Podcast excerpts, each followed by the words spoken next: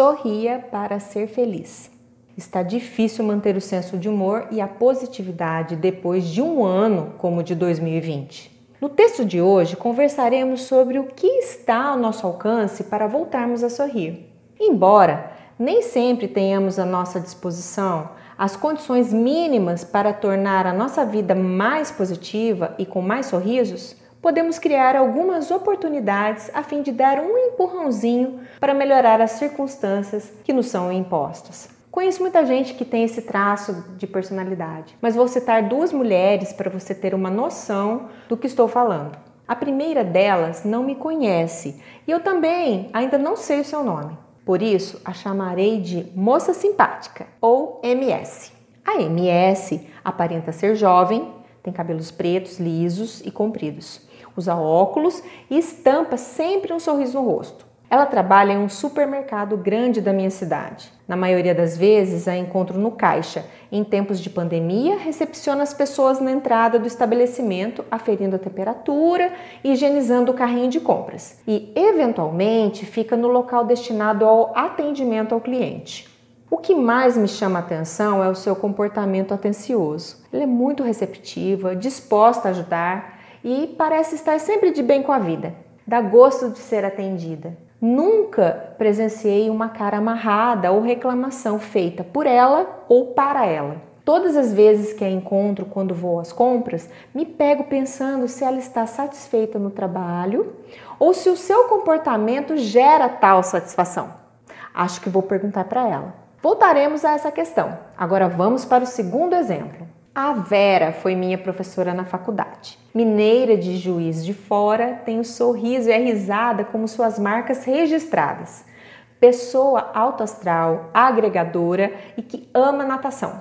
Nadava todos os dias e acredito que mantém esse hábito até hoje. Talvez este seja o seu segredo de otimismo: a imersão e o movimento dentro da água que dilui a tensão, o esquecimento das preocupações em meio às braçadas, a dissolução dos pensamentos negativos e o consequente e inevitável relaxamento do corpo. Voltando à questão anterior, há uma explicação científica que se baseia na hipótese do feedback facial. Acredito que eu já tenha falado algo sobre o assunto em algum texto anterior.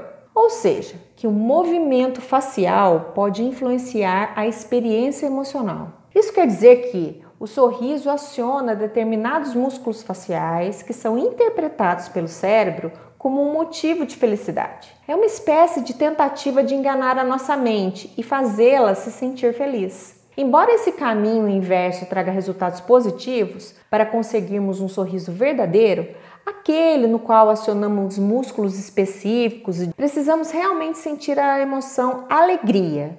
Vou explicar. De maneira intuitiva, conseguimos perceber a diferença entre um sorriso verdadeiro de um sorriso falso. No livro O Erro de Descartes, Antônio Damasio argumenta, baseado em pesquisadores clássicos como Charles Darwin e Glaume Benjamin Duchenne, que o sorriso verdadeiro requer a contração conjugada de dois músculos: o grande zigomático, aquele que fica perto das bochechas e nos dois cantos da boca, podendo vincar a pele em formato de bigode chinês, e os orbiculares oculi, aquele que fica em torno dos olhos e pode render uns pés de galinha. O interessante é que o controle do zigomático ocorre apenas de modo não consciente. Por esse motivo, o sorriso da pessoa que sorri com os olhos é seguramente genuíno, podendo ser identificado mesmo quando a sua boca está escondida atrás da máscara.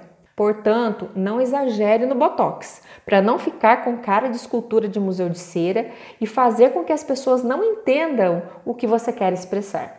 Outro ponto a se considerar é que o sorriso é contagioso. Quem nunca começou a rir da risada do outro?